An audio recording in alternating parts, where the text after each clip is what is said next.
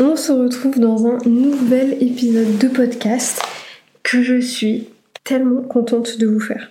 Honnêtement, bon, je pense que vous l'aurez vu au titre de euh, l'épisode, on va parler de la comparaison. Pourquoi est-ce que j'ai envie de vous parler de ça aujourd'hui alors que ça n'a plus ou moins rien à voir avec la productivité?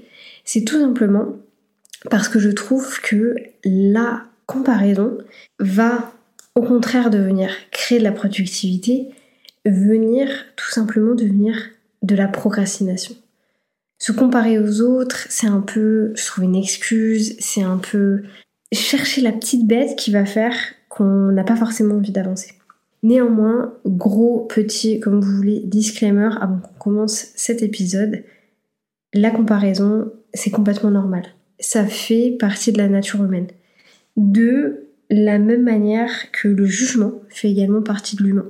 Si vous n'avez pas vu cet épisode, j'avais parlé du fait du jugement des autres, mais surtout pourquoi est-ce que nous, en tant qu'humains, on avait tendance à juger les autres. N'hésitez pas à aller voir cet épisode-là si c'est pas déjà fait, parce que franchement j'ai adoré le tourner et j'ai trouvé très intéressant de d'admettre en fait nos, nos faiblesses, nos mauvais côtés, un petit peu les choses qui font que nous sommes humains et que nous ressentons euh, des choses, des sentiments, etc. Et la comparaison, en fait, c'est un petit peu la même chose. Aujourd'hui, dans cet épisode, on va voir plein de choses. Donc, vraiment, mettez pause, prenez un petit thé, prenez un petit café, comme vous voulez. Mais surtout, surtout concentrez-vous bien sur tout ce dont on va discuter. La première chose, c'est j'ai envie d'établir le fait qu'il y a de la comparaison qui est positive et la comparaison qui est négative. La comparaison positive, il n'y en a pas beaucoup, donc je vais commencer par ça. C'est en fait le fait d'utiliser la comparaison comme euh, une source de développement. C'est-à-dire que vous allez vous comparer certaines personnes, certains projets, peu importe, et ça va vous donner de l'inspiration, de la motivation. Et tout simplement, ça va vous donner envie d'être pas forcément meilleur que la personne en face de vous, ou du projet en face de vous, mais de vous améliorer de vous dire ok, moi je suis Aude, à l'instant T, je suis au level 3, cette personne est déjà au level 7, moi j'ai envie d'y aller. Pas parce que j'ai envie d'être meilleure qu'elle, mais parce que j'ai envie de m'améliorer, j'ai envie de me développer. Cette comparaison-là, elle est positive. On n'a aucun problème avec cette comparaison-là. Quand vous commencez, du coup, à vous comparer, n'hésitez pas à essayer de transformer ça en comparaison positive. Je vous propose du coup qu'on aille dans le vif du sujet et qu'on aille discuter de la comparaison négative. Le premier aspect euh, de la comparaison négative, donc pourquoi est-ce qu'on se compare aux autres, c'est tout simplement l'évaluation qu'on a de nous-mêmes.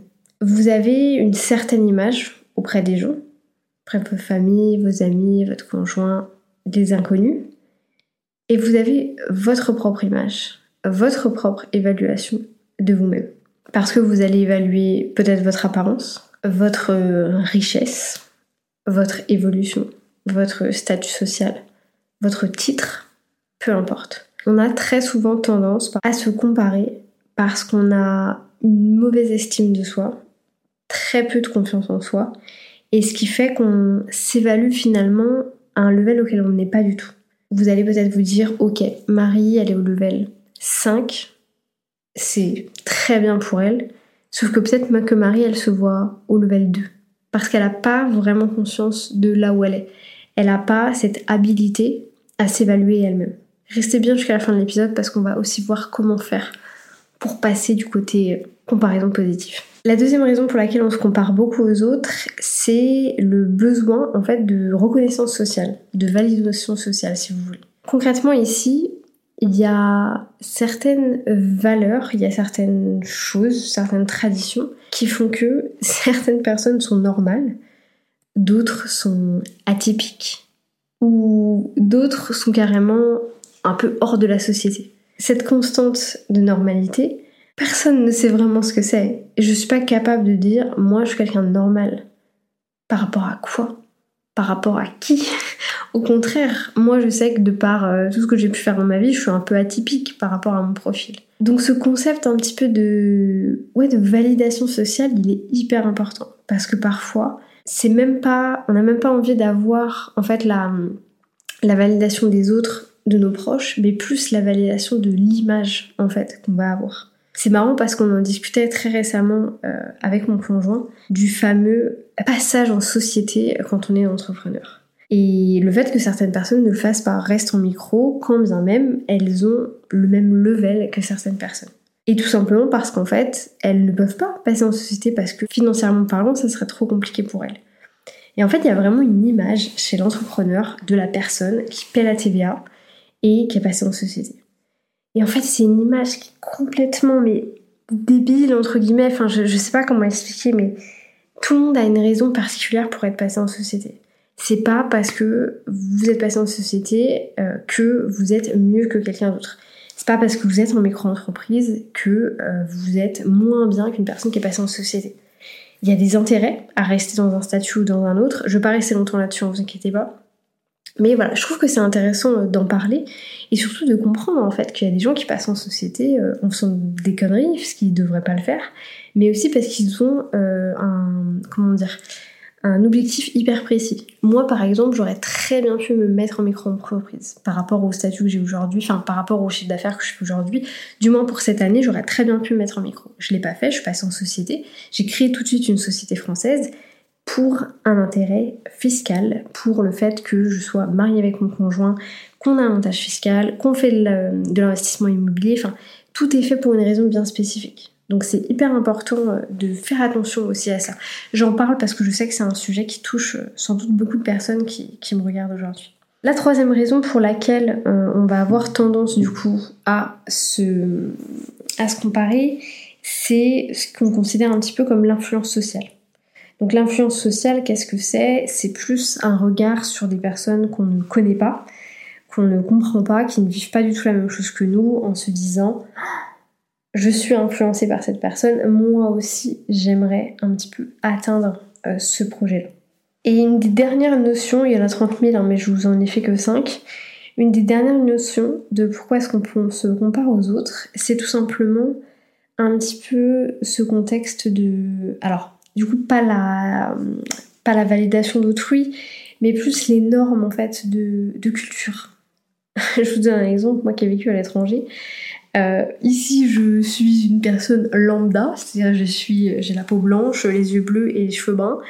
Euh, quand je vivais en Thaïlande, j'étais dévisagée en permanence tellement ma peau est blanche. Parce que là, vous avez un retour caméra, je suis, je une aspirine. Dans la vraie vie, c'est la même chose je ne bronze pas. Euh, ce qui veut dire qu'en Thaïlande, c'était pareil. Et vraiment, ça a été hyper difficile pour moi cette période-là, parce que culturellement parlant aussi, c'était euh, très apprécié d'être très blanc. Et voilà, enfin bref, c'est tout un, discours par rapport à ça, et je trouve que c'est très intéressant aussi. Cette norme-là, elle est un petit peu différente, je pense, pour les gens qui n'ont euh, pas vécu à l'étranger, qui ne savent pas forcément comment est-ce que ça fonctionne et qui ont, je veux dire, pas peu de connaissances, mais peu de d'expérience euh, avec le fait d'être avec des personnes d'autres cultures, et là je vous parle pas juste de l'Angleterre, hein, mais vraiment des, cultures qui, qui viennent d'ici et d'ailleurs, c'est très intéressant d'observer ce genre de choses, parce que quelque chose qui va être très bien vu, euh, par exemple chez nous, ne le sera pas du tout euh, dans d'autres cultures. Je vous donne un dernier exemple par rapport à la Thaïlande.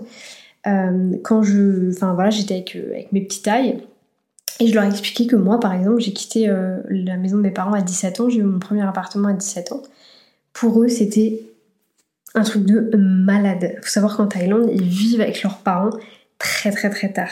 Et la, manière dont sont faits euh, les condominiums, donc les, appartements, les immeubles, souvent il y a une seule pièce.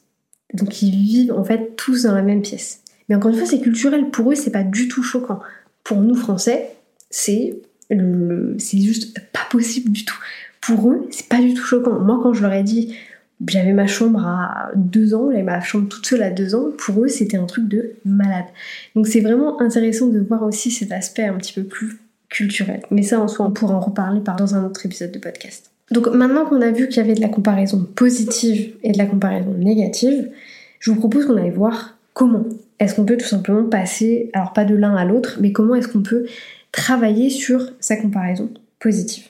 Une des premières euh, valeur, chose que vous pouvez mettre en place, c'est en fait de partir du principe que pour avoir du succès, pour avoir du succès, pour avoir une bonne image, il faut inspirer les autres. Et ça, moi, j'ai trouvé ça fantastique parce que euh, le fait de vouloir inspirer les autres va faire que forcément vous allez devenir quelqu'un d'inspirant. À votre niveau, hein. chacun a son niveau d'inspirance, mais vous allez devenir inspirant. Et en fait, vous allez vous rendre compte également que le fait d'inspirer les autres va faire que la comparaison fait un petit peu un switch, mais dans leur sens, c'est pas de la comparaison négative parce que, encore une fois, c'est de l'inspiration. Et ça, je pense que c'est très très important à prendre en compte de se voir soi, voir les autres, effacer un petit peu cette comparaison négative et de vous dire, ok, aujourd'hui, j'arrête de me comparer. Moi, ce qui m'intéresse, c'est d'inspirer les autres. Alors forcément, vous n'allez pas sûrement inspirer les personnes auxquelles vous vous comparez. Vous allez inspirer des personnes qui sont peut-être un level en dessous de vous, mais c'est pas grave. Parce que dans la finalité, c'est d'inspirer ces gens-là qui vont vous faire passer certains levels. Je vais vous faire une confidence dont je, ne sais pas si j'en ai déjà parlé, mais j'ai pas l'impression en tout cas. Une des seules raisons, enfin pas une des seules raisons, mais une des grosses raisons pour lesquelles euh, j'ai eu une, aussi belle carrière chez Decathlon, euh, c'est parce que j'avais un leadership extrêmement fort. C'est-à-dire que j'arrivais facilement à développer les personnes qui étaient autour de moi. Et en fait, quand on m'a euh, recommandé, parce qu'il faut savoir qu'en fait, à, Decathlon, dans chacun des pays, il y a ce qu'on appelle la liste. Et sur la liste, il y a toutes les personnes potentielles. Et en fait, bah, moi, quand je suis devenue directrice magasin, c'est parce que j'étais arrivée en haut de la liste. C'est aussi simple que ça. Donc c'est un peu un système hiérarchique, hein, bien entendu. Mais voilà, ça reste des gros groupes, donc ils sont obligés un peu d'avoir ce genre de format. Mais une des grosses raison, comme je vous le disais, qui m'a permis par exemple de partir en Thaïlande, c'était ça, c'était le développement des autres. Et par exemple, l'aspect humain était encore plus important à Decathlon Thaïlande qu'à Decathlon Angleterre. Donc quand j'ai pu leur dire, bah voilà, euh, telle telle personne, sont finalement à des levels au même que le mien, ou même plus haut, parce que bah, moi c'est vrai que j'ai évolué dans des, des petits magasins, des petites structures, parce que je vivais en, en province, si vous voulez, de, du UK. Euh, mais j'ai coaché pas mal de personnes qui sont par la suite devenues euh, qui travaillaient plus en tant que store manager dans le, dans le centre de Londres, etc. Donc c'est vrai que ça joue aussi. C'est un impact qui n'est pas négligeable. Donc ça, c'était la première version, c'est-à-dire transformer votre comparaison en inspiration, essayer d'inspirer les autres. La deuxième étape, ça serait tout simplement de vous trouver un petit peu des mentors ou des rôles modèles. Vous savez, ces personnes où vous allez vous dire oh, j'ai envie d'être comme elle, mais pas dans le mauvais sens du terme. C'est-à-dire que c'est des personnes par lesquelles vous êtes inspiré aussi et sur lesquelles vous avez potentiellement des traits, des accomplissements, des choses qui vont être similaires. C'est-à-dire que vous pouvez vraiment vous comparer pour le coup, mais dans le bon sens du terme. Et ça, c'est vachement important. C'est de sentir, ok, cette personne-là va pouvoir vraiment me tirer vers le haut, je me reconnais en elle, voilà, c'est plus ça, vous ne comparez pas, mais vous vous reconnaissez en cette personne-là, et ça va vous permettre vraiment de vous tirer vers le haut. Une autre manière de faire, c'est aussi d'être hyper honnête avec les personnes avec lesquelles vous vous comparez, et de vous rapprocher de ces personnes-là. Parce que très souvent, on va voir la comparaison, enfin, c'est vrai qu'il y a deux types de comparaison, il y a la comparaison des personnes proches de nous, et la comparaison des personnes qui sont un petit peu éloignées. Pour les personnes proches de nous, c'est important du coup de se sentir inspiré, parce que c'est des gens qui nous entourent. Pour les personnes qui sont loin de nous, là ce qui est intéressant, c'est peut-être d'être amené à être honnête avec eux, alors dire que vous les inspirez beaucoup, et tout simplement essayer de collaborer avec ces personnes. Parce que ça se trouve, c'est des personnes qui eux aussi sont en recherche d'inspiration, sont en recherche d'inspirer des personnes. Rappelez-vous que peu importe le niveau sur lequel vous êtes, au niveau, euh, alors là je parle en particulier pour les personnes de l'entrepreneuriat, mais peu importe le niveau sur lequel vous êtes, vous allez toujours avoir l'impression que la personne au-dessus de vous a une vie parfaite. Sauf que la personne au-dessus de vous, elle a les mêmes problèmes, elle a les mêmes soucis de comparaison, parfois elle se sent pas bien aussi. Ne pensez pas que les personnes qui sont à un level énorme ont une vie C'est pas du tout le cas. Ils sont en train de vivre les mêmes choses que vous. D'ailleurs, ça me fait penser à un, un Reels à l'époque de Karine Ruel, je crois, qui est une Canadienne, qui avait fait un Reels que j'avais adoré, où en fait le Reels c'était très simple, c'était elle qui parlait, et elle disait, pendant que toi, t'as l'impression de, d'en gros, de pas avancer, de faire que de la merde, euh, de pas avoir de résultats, il y a d'autres personnes qui te regardent et qui se disent waouh, moi j'aimerais être comme elle parce que elle, elle shine. Et en fait, j'avais trouvé ça hyper impactant en me disant mais c'est tellement vrai. Enfin, quand on est un peu au fond du trou, enfin moi je sais des fois que ça m'arrive, je me dis putain, je fais ci, je fais ça, je, pourrais faire ci, je pourrais faire ça. Je me compare aux autres. Et après, bah, je reçois un message de quelqu'un qui va me dire oh, T'es trop inspirante, t'es trop impactante, t'es trop ceci. Et en fait, je me dis Putain, mais c'est tellement vrai. En fait, on est tous entourés de personnes qu'on peut inspirer et qu'on trouve inspirantes. Et du coup, le, positionnement intéressant, et non pas de se comparer, mais de se sentir inspiré. Cet épisode est extrêmement brouillon, j'espère que ce sera quand même agréable pour vous à écouter parce que franchement, c'est, je me rends compte que c'est insupportable à écouter. J'ai envie de vous partager, avant qu'on passe sur un autre sujet, euh, un peu mon avis sur la question par rapport à la comparaison, parce que je sais beaucoup de personnes me l'ont demandé. Quand j'étais chez Decathlon, je me suis jamais comparée à personne. Parce que, comme je vous disais, j'étais sur la fameuse liste. Donc je savais en fait euh, le potentiel que j'avais et je savais que mon potentiel était euh, reconnu par les personnes qui étaient mes mentors, mes business leaders, etc. Donc aucun souci de comparaison à ce moment-là un petit peu forcément quand je faisais mes entretiens pour devenir directrice magasin. Faut savoir qu'avant d'avoir mon Mac, j'ai quand même un magasin qui m'est passé sous le nez, euh, le magasin d'Oxford auquel j'aurais beaucoup voulu travailler. Je ne l'ai pas eu, quelqu'un l'a eu à ma place. Mais ensuite cette personne-là est partie et on est venu me dire oh zut on a dû te prendre. Eh bah ouais, dommage, ça arrive. Et euh, donc par rapport à Decathlon, aucune comparaison. Par contre, le jour où je suis rentrée dans l'entrepreneuriat, forcément on passe par la case euh, veille concurrentielle. Et la case veille concurrentielle, c'est pour ça qu'aujourd'hui, par exemple, moi je la fais avec mes élèves parce que c'est important qu'ils se sentent pas tout seuls dans ce truc-là. Ça peut être un trou noir. Un trou noir extrêmement, extrêmement important. Donc il faut faire attention avec sa veille concurrentielle. C'est bien de la faire, mais faut pas aller espionner ses, concurrents euh, tous les quatre matins parce que c'est vraiment, vraiment hyper négatif. Mais j'ai envie d'être hyper honnête avec vous et de vous dire que moi aussi, je me suis comparée euh, je ne dirai pas les noms ici, mais à deux personnes en particulier cette année, qui, je me suis comparée à elles pour plein de raisons. Euh, pour les personnes en elles-mêmes, parce que à une époque, moi maintenant, mais j'aimais beaucoup la personnalité, et je me disais, waouh, putain, mais moi aussi j'ai envie d'avoir une personnalité comme ça.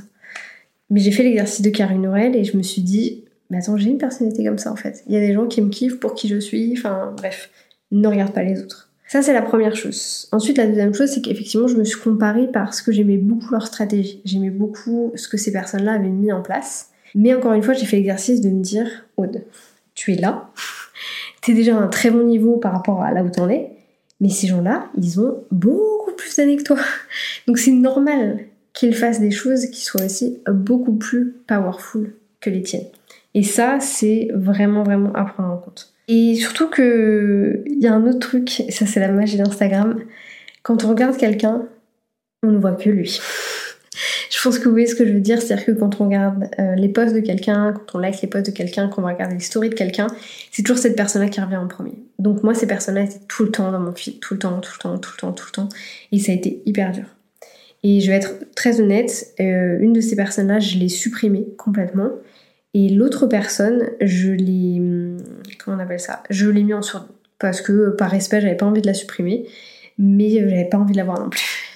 Donc c'est cette manière-là que j'ai eu de faire et je trouve que c'est vraiment, euh, ouais, c'est vraiment intéressant. Et encore une fois, là, je vous parle de gens, c'était beaucoup, beaucoup plus au-dessus de moi au niveau des années entrepreneuriales, donc forcément, c'est à prendre en compte.